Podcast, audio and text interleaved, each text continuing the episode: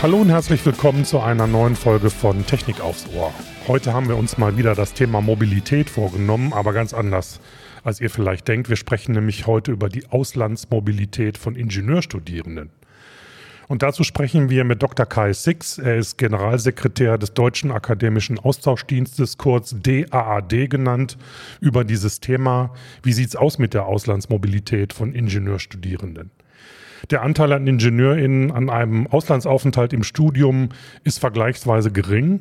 Woran liegt das und warum jeder Ingenieurstudierende in die weite Welt hinaus sollte, besprechen wir in der heutigen Folge. Herzlich willkommen, Herr Six. Hallo. Hallo, vielen Dank für die Einladung. Ja, sehr gerne. Ja, also ein Auslandsaufenthalt, das gilt ja im Studium, auch für den Berufsstaat, eigentlich immer als wertvoll und positiv. Also dass es auch wie so ein Karrierebooster sein kann. Hat sich das heute vielleicht so ein bisschen, ja, ich will nicht sagen gewandelt, aber wie sieht das aus heutiger Sicht bei den Studierenden aus? Ist das halt noch so beliebt, wie es vielleicht mal war, oder hat sich das sogar ganz anders entwickelt? Ähm, würden wir einfach mal gerne als Einstieg von Ihnen eine Einschätzung hören. Grundsätzlich ist ein Auslandsaufenthalt für Studierende nach wie vor sehr beliebt. Die Möglichkeiten in den letzten Jahren, einen solchen Aufenthalt wahrzunehmen, sind auch deutlich angestiegen und die Nachfrage ähm, passt sich dem auch entsprechend an oder kann auch umgekehrt sagen, das Angebot hat sich entsprechend der Nachfrage entwickelt. Ich sehe auch, dass die ähm, Karriereperspektiven von Studierenden auch durch einen Auslandsaufenthalt schon sehr stark profitieren. Wir haben ähm, einerseits natürlich so diesen Aspekt, Arbeitgeber achten darauf, können ähm, neue Angestellte ähm, eigentlich überhaupt mal aus der Comfortzone rausgehen. Ja? Können Sie Ihren angestammten Bereich verlassen? Sind Sie in der Lage, auch mal neue Herausforderungen anzunehmen? Ähm, sind Sie in der Lage, in Teams mal ähm, anders zusammenarbeiten, auch mal grenzen- und sprachübergreifend? Und all das kann man mit einem Auslandsaufenthalt natürlich ähm, einerseits nachweisen und aber ich glaube, all diese Dinge lernt man tatsächlich im Ausland auch. Insofern denke ich so, von, von diesem sehr grundsätzlichen ähm, grundsätzlichen Perspektive herkommen, ja, Auslandsaufenthalt ist auch weiterhin ähm, wichtig für eine Karriere. Jetzt wollen wir heute in dem Podcast ein bisschen äh, die Menschen in den Blick nehmen, die sich für ein Ingenieurstudium entschieden haben. Wie sieht es denn da aus? Wie ist denn die Auslandsmobilität unter Ingenieurstudierenden an deutschen Hochschulen in Relation zu ihrem Anteil an der Gesamtzahl der Studierenden? Gibt es viele IngenieurInnen, die einen Auslandsaufenthalt während ihres Studiums ins Auge fassen? Sie sind zumindest im Studium etwas weniger mobil als andere Studierendengruppen. Ähm, wir können das am Erasmus-Programm ganz gut ablesen. Da ist es so, dass 20 Prozent aller, ähm, oder insgesamt ist es so, dass 20 Prozent aller Studierenden den Ingenieurwissenschaften im weiteren Sinne zugeordnet werden können. Im Erasmus-Programm sind wiederum nur 13 Prozent der mobilen Studierenden auch Ingenieurinnen und Ingenieure. Also sind sie etwas unterdurchschnittlich mobil, insbesondere gegenüber anderen Gruppen wie zum Beispiel Geistes- und Sozialwissenschaften, ähm, die natürlich aber auch von ihrem Fachprofil ganz oft schon ähm, teilweise ja auch einen Auslandsaufenthalt vorgeschrieben haben des Studiums. Haben Sie eine Erklärung dafür, warum das weniger sind als durchschnittlich bei den anderen Ingenieurstudiengängen? Liegt das am, an der Schwierigkeit oder an der Intensität des Studiums oder äh, meinen die vielleicht, dass die Qualität des Studiums woanders schlechter ist oder so? Gibt es da Erklärungen aus Ihrer Sicht zumindest? Ich glaube, es gibt tatsächlich ähm, so unterschiedliche Gründe dafür. Das eine ist, und das sehen wir in anderen Fächern auch, dass ein Studium ähm, der Ingenieurwissenschaften nach wie vor sehr, sehr gute Jobaussichten mit sich bringt, auch in Deutschland. Und je besser die Jobaussichten sind direkt, desto weniger ähm, nehmen wir wahr, dass die, dass die Nachfrage nach einem Auslandsstudium ähm, gegeben ist. Ähm, wir sehen andererseits, das habe ich eben auch schon gesagt, diese ähm, ja, Notwendigkeit im Studium ins Ausland zu gehen, weil das, das Fach das bedingt, nicht so stark. Ja, wenn Sie Journalistik studieren, wenn Sie Anglistik studieren, dann ist ja irgendwie klar, dass ähm, es ohne einen Auslandsaufenthalt in dem jeweiligen Land auch gar nicht geht. Das ist in den Ingenieurwissenschaften erstmal nicht so. Und es kommt auch dazu, dass die Ingenieurwissenschaften Wissenschaften auch in Deutschland immer noch sehr stark auf Deutsch funktionieren und selbst in der internationalen Community nicht überall und immer nur Englisch schon die erste und einzige Verkehrssprache ist. Ähm, das sind alles kleine, glaube ich, kleine Faktoren und ähm, natürlich ist auch äh, sind die, die, äh, die Industrie in Deutschland hat auch einen sehr guten eigenen Ruf. Insofern sind sich vielleicht auch die Ingenieurwissenschaften manchmal auch selbst schon ein bisschen genug. okay, ist auch schön gesagt, ja. Ja, dann können wir ja mal so ein bisschen jetzt sozusagen Werbung machen für einen ähm, Aufenthalt im Ausland für Ingenieure und Ingenieurinnen oder Angehende. Ja, vielleicht kann man das mal so ein bisschen zusammenfassen, warum das auch für diese Studiengänge sehr wichtig sein kann. Also da haben wir zum Beispiel das Stichwort Globalisierung, was wir einfach mal in den Raum werfen wollen. Ja klar, ähm, also ein Auslandsstudium ist ähm, zunächst natürlich mal ganz wichtig, ähm, um um für später mal bei Konzernen zu arbeiten, die selbst international aufgestellt sind, wo man möglicherweise selbst auch ins Ausland geht, mindestens mal für eine bestimmte Zeit, um die, die, zu verstehen, wie man in einem anderen Land auch funktionieren muss, wie man mit Teams arbeitet, die, die, die tatsächlich international zusammengesetzt sind, die auch in einer anderen Sprache funktionieren. Ich glaube, das alles bereitet einen auf solche ähm, Tätigkeiten, die ja auch ähm, für, für Ingenieurinnen und Ingenieure heute eher die Regel als die Ausnahme sind, ähm, sehr gut vor. Ähm, dann natürlich gibt es einen anderen Punkt, die, ähm, wo, wenn wir sprechen über genau diese großen globalen Herausforderungen, die Sie genannt haben, eben, ich glaube, da brauchen wir tatsächlich so sehr stark so ein problemlösendes Denken. Ich glaube auch, ähm, die Industrie ist ja im Moment in, in einer sehr starken Weiterentwicklung auch in einem Neudenken ähm, befasst, wo man, wo, wo die alten Antworten nicht mehr so gut funktionieren. Ähm, und ich glaube, einen, einen Auslandsaufenthalt absolviert zu haben, in dem man mal konfrontiert worden ist mit etwas ganz anderem, mit dem Fremden, in dem man ähm, Impulse wirklich von, von anderen Kulturen aufgenommen hat, die befähigt einen auch, das befähigt einen sehr stark, auch so ein problemlösendes Denken auch anzuwenden, später mal. Insofern ist es, glaube ich, auch ähm, etwas, was wir heute, diese Form von Fremdheit, von Selbstdistanzierung, die ein Auslandsaufenthalt mit sich bringt, das brauchen wir, glaube ich, auch heute in der Arbeitswelt ganz stark, um neu denken zu können, um auch mal neue Lösungen anzudenken. Hm.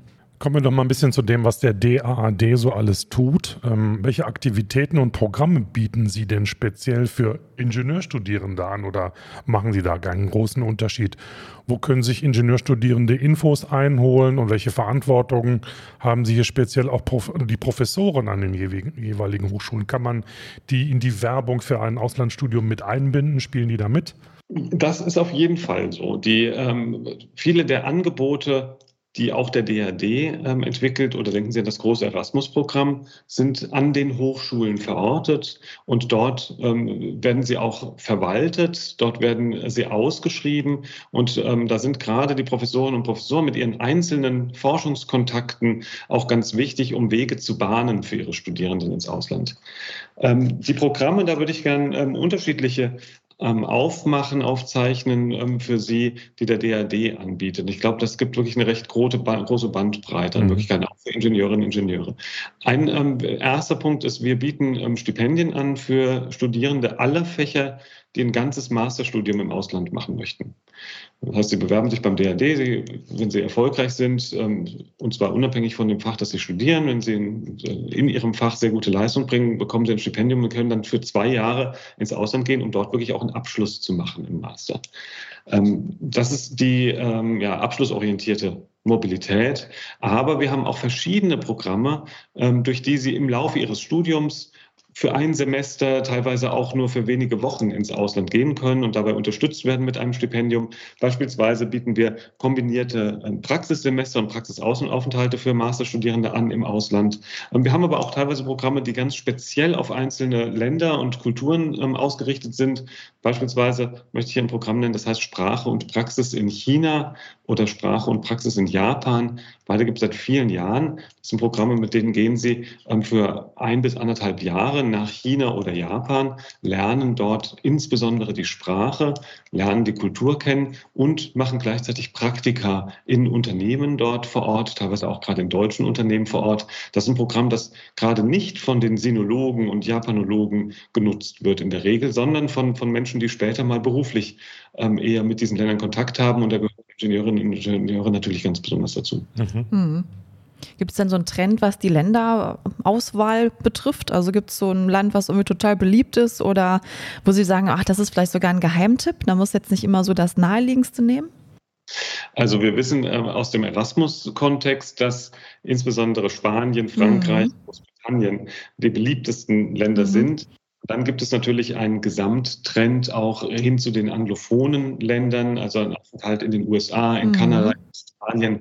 Das ist weiterhin ähm, ganz oben auf der Beliebtheitsskala der Studierenden, die ins Ausland gehen.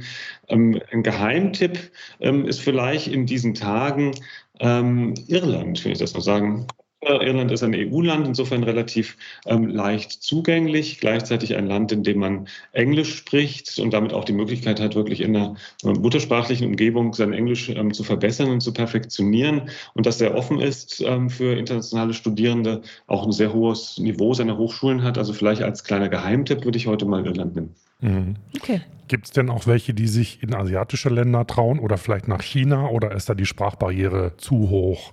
Also ich glaube tatsächlich, wir brauchen China-Kompetenz. Wir brauchen in allen Sektoren der Gesellschaft Menschen, die auch Chinesisch sprechen und verstehen, das Land, das sich ja auch zusehends abriegelt, ähm, auch funktioniert. Und es gibt tatsächlich eine ganze Menge Studierende, auch aus Deutschland, die ähm, nach China gehen oder gegangen sind. Denn in den letzten zwei, drei Jahren ist das zunehmend schwieriger geworden. Das Land äh, hat sich aufgrund seiner Corona-Regeln dem Austausch verschlossen. Wir haben zweieinhalb Jahre lang eigentlich keine deutschen Studierenden mehr in China gehabt. Mhm. Es war mhm. sehr schwierig. Auch dort sind Visa-Möglichkeiten sehr stark eingeschränkt worden. Und erst jetzt zuletzt, vor, vor nicht mal einem Monat, hat China wieder die theoretische Möglichkeit eröffnet, dass internationale Studierende einreisen können ins Land. Heißt aber noch nicht, dass es sofort auch ähm, einfach wieder losgeht. Und wenn sind Flüge nach China noch exorbitant teuer. Und ähm, sie müssen immer noch mit mehrwöchigen Corona-Quarantäne-Vorschriften erstmal leben. Wir empfehlen im Moment einen Aufenthalt in China eigentlich erst frühestens im nächsten Jahr, vielleicht im Sommer nächsten Jahres, mhm. wieder in Angriff. Mhm. Wenn ich noch eine Frage ja, anschließen sicher. darf, Sie sagten, hatten gerade das Stichwort teuer. Wie ist das denn für so Studierende mit den Finanzen, wenn, ich sag mal, der familiäre Hintergrund vielleicht nicht so hoch ist, was die sozialen und was die finanziellen Möglichkeiten angeht?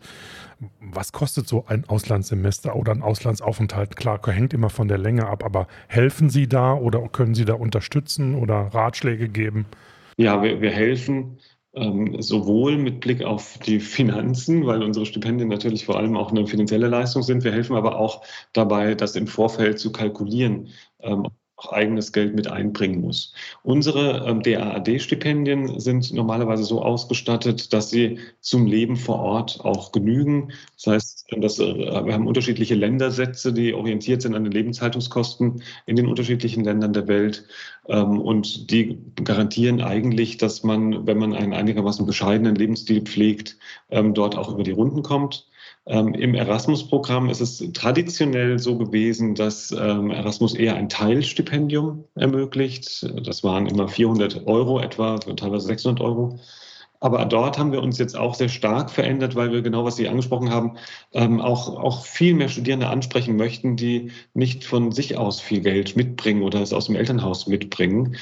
Wir haben jetzt verschiedenste Sozialkriterien, die wir zur Anwendung bringen können, die dazu führen, dass das Erasmus-Stipendium deutlich aufgestockt wird nochmal, sodass wir auch ähm, in der Regel bei, bei also oder im Höchstfall über 1000 Euro ähm, finanzieren können für so einen Auslandsaufenthalt im Monat. Und das ähm, ist dann auch schon äh, stark in Richtung Lebenshaltungskosten deckend. Mhm. Mhm. Mhm. Ja, sind da interessante Einblicke für unsere Hörenden, ne? Absolut, Super. Ja. Ja, was müsste denn so aus Ihrer Sicht noch vielleicht zusätzlich getan werden, vielleicht auch aus Sicht der Politik, um Auslandsmobilität zu erleichtern oder vielleicht einen höheren Anreiz zu schaffen? Ähm, ich glaube, zunächst mal ist es wichtig, dass wir weiter, dass die Hochschulen weiter Partnerschaften mhm. aufbauen, dass sie Partnerschaften ausbauen ähm, mit Ländern, ähm, mit, mit, mit Unis in ganz vielen Ländern der Welt. Ähm, diese Partnerschaften zwischen den Hochschulen, die sind am Schluss doch der Anker dafür, dass Studierende auch ins Ausland gehen können. Die setzen so den Rahmen, in dem das möglich ist, weil sich ein Studienaufenthalt völlig selbst zu organisieren, ist sehr kompliziert und braucht sehr, sehr viel Eigenantrieb und Motivation. Es leichter, wenn es Angebote durch die Hochschulen gibt. Ähm, auf politischer Ebene ist natürlich ganz wichtig, ähm, dass auch die Rahmenbedingungen gegeben sind in dem Studium. Zum Beispiel durch äh, Fenster, wie wir das nennen, ja, also eigene Semester im Studienprogramm, in denen die Möglichkeit wirklich explizit auch eingeräumt wird oder es Studierenden nahegelegt wird, ähm, in dieser Zeit dann ins Ausland zu gehen und zum Beispiel ähm, ein Praktikum zu machen oder eben zumindest einen Praxisanteil im Rahmen des ähm, Studiums zu machen. Und dann muss natürlich gewährleistet sein, auch das eher auf der politischen Ebene, dass ähm, die, die Leistungen, die im Ausland erbracht werden, auch anerkannt werden können. Mhm. Wenn das ja, natürlich das möglich ist, dann ist die, das Interesse ja. von Studierenden, ähm, ins Ausland zu gehen, natürlich längst nicht. Ne? ja. Ich meine, wir leben ja heute, was, Thema, was das Thema Kommunikation angeht, in einer di digitalen Welt. Aber wie ist das denn so vor Ort? Wie kann man sich das als junger Student vorstellen? Gibt es da, ähm, ich sag mal, Zufluchtsorte oder gibt es Ansprechpartner vom DAD in den unterschiedlichen Ländern oder läuft das rein auf der, ich hätte beinahe gesagt, Smartphone-Ebene ab, aber oder auf der digitalen Kommunikation heute? Also bei uns gibt es tatsächlich noch ganz viel Präsenz. Ja, das ist ähm, schön. Mhm. Bei uns auch wirklich, wir sind im ähm, 70 Ländern der Welt mit eigenen Büros vertreten und sind dort auch Anlaufstellen für internationale Studierende, die in das Land kommen. Wir haben aber auch an im Moment etwa 450 Hochschulen der Welt sogenannte Lektorinnen und Lektoren, die sowohl Deutsch unterrichten, aber eben auch Ankerpunkte sind ähm, für Deutsche, die, in der, in die an die jeweilige Hochschule kommen oder auch für Studierende der Hochschule, die nach Deutschland kommen wollen. Das heißt, wir haben wirklich ein breites, breites Netzwerk, ähm, das zur Verfügung steht für internationale Studierende, die im Ausland ähm, irgendwie Ansprechbedarf haben und Beratungsbedarf haben. Und darüber hinaus gibt es natürlich sehr viele digitale Kanäle, ähm, von einem eigenen Chatbot bis hin zu einer ganz personalisierten Möglichkeit der Kommunikation, auch natürlich per Telefon, um Studierenden zur Seite zu stehen. Mhm. Ja. Breites Spektrum, ne? Schön. Ja, breites Spektrum, ja. absolut. Ich bin ja, wir machen ja Podcasts, ich bin ja neugierig. Wie ist das denn so, wenn die Studierenden mit ihrem Studium fertig sind? Bleibt da ein Kontakt zu vielen? Gibt es da, ich nenne es mal ganz äh, traditionell, so einen ehemaligen Gruppierungen oder ist es dann einfach abgeschnitten? Wir möchten natürlich nicht, dass das abgeschnitten ist und es ist auch meistens nicht abgeschnitten. Was, ähm, also zunächst mal äh, erleben wir natürlich, dass die Studierenden ihren Auslandsaufenthalt oft als äh, lebensprägend wahrnehmen. Mhm. Ganz viele dieser Studierenden haben schließen da Freundschaften, ähm, die ein Leben lang ähm, weiter funktionieren.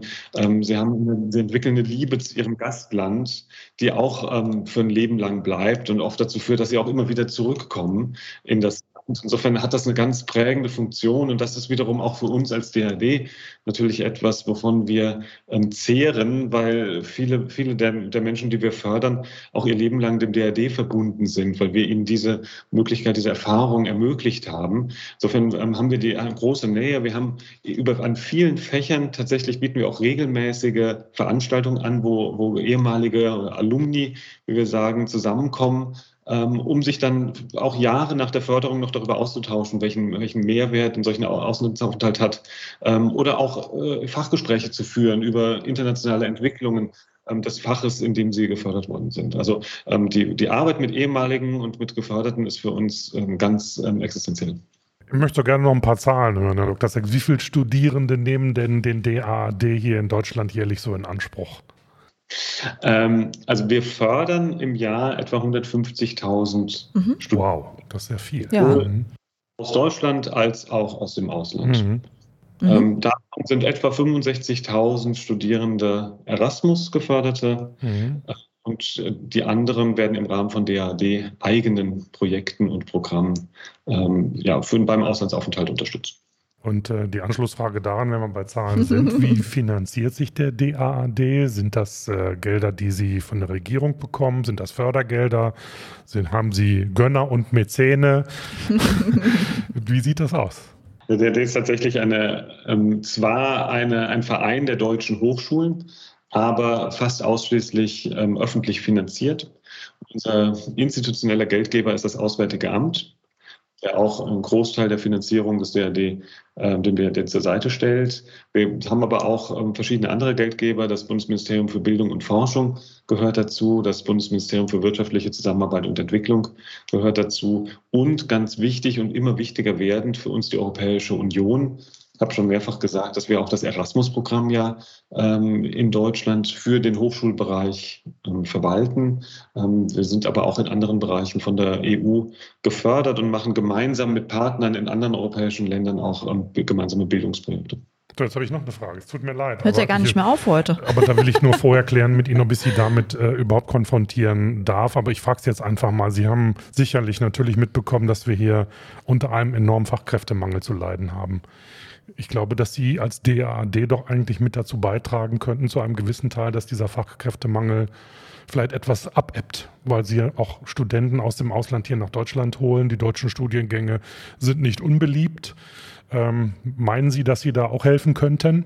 Ja, das sehen wir in jedem Fall so. In gewisser Hinsicht glaube ich, dass internationale Studierende Idealzuwanderer sind weil sie nach Deutschland kommen und bevor sie hier anfangen zu arbeiten, erstmal das Land kennenlernen, hier eine Ausbildung bekommen, die im besten Fall auch ähm, darauf vorbereitet, später mal in Deutschland ähm, einen Beruf zu ergreifen.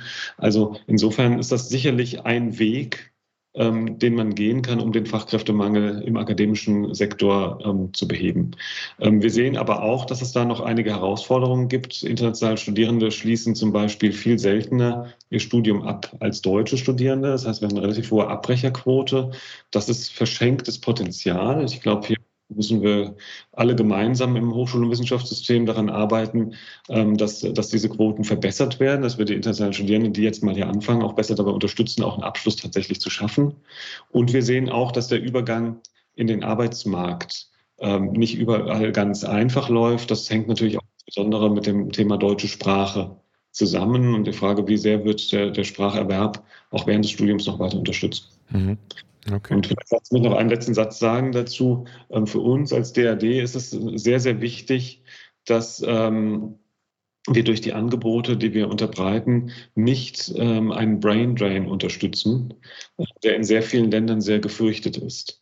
Insofern ist die Frage, wo, wo können wir Fachkräftezuwanderung aktiv unterstützen?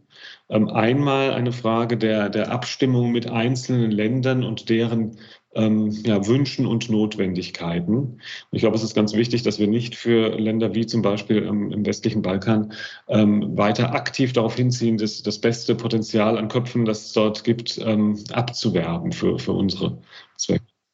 Ähm, auf der anderen Seite ist es natürlich uns auch wichtig, wir, wir werden äh, so oder so ähm, auch mit unseren Stipendien sind keine Bedingungen gekoppelt danach dem deutschen Arbeitsmarkt unbedingt zur Verfügung zu stehen, aber umgekehrt auch nicht ähm, Deutschland wieder zu verlassen, sondern ähm, uns ist wichtig, wir investieren in, in Talente und ähm, diese Talente ähm, sollen dann frei entscheiden, wo sie ihren weiteren beruflichen Weg finden. Insofern ist es auch eine Verantwortung des deutschen Arbeitsmarkts, attraktiv zu sein, Ganz genau. ja, klar. Menschen und gute Angebote zu unterbreiten mhm. und dann sicherlich auch bleiben. Ja, okay, prima. Ja. ja. So, jetzt habe ich mein Pulver verschossen. Ja, ist da sehr interessant. Von daher passt das schon. Genau. Ja, ich würde sagen, herzlichen Dank, Herr Dr. Stick. Das war wirklich interessant mal zu hören. DAAD kennt natürlich mhm. jeder, aber was sich alles dahinter verbirgt, ja. weiß vielleicht doch nicht jeder. Und wenn ihr darüber hinaus noch Informationen haben wollt, dann könnt ihr das gerne finden auf unseren Show Notes. Da gibt es noch ein paar interessante Links mhm. über die Arbeit des DAAD. Und äh, ja, was ja, noch sagen. Ansonsten bei Themenvorschlägen, Anregungen, alles, was ihr uns sagen wollt, bitte gerne an podcast.vdi.de. Genau. Ja, wir bedanken uns bei unserem heutigen Gast, bei Dr. Kai Six, Generalsekretär des Deutschen Akademischen Austauschdienstes und wünschen Ihnen viele, viele Studenten, talentierte Studentinnen und Studenten in beide Richtungen. Ganz, Ganz genau. herzlichen Dank für Dankeschön. Ihre Zeit. Dankeschön für die Einladung.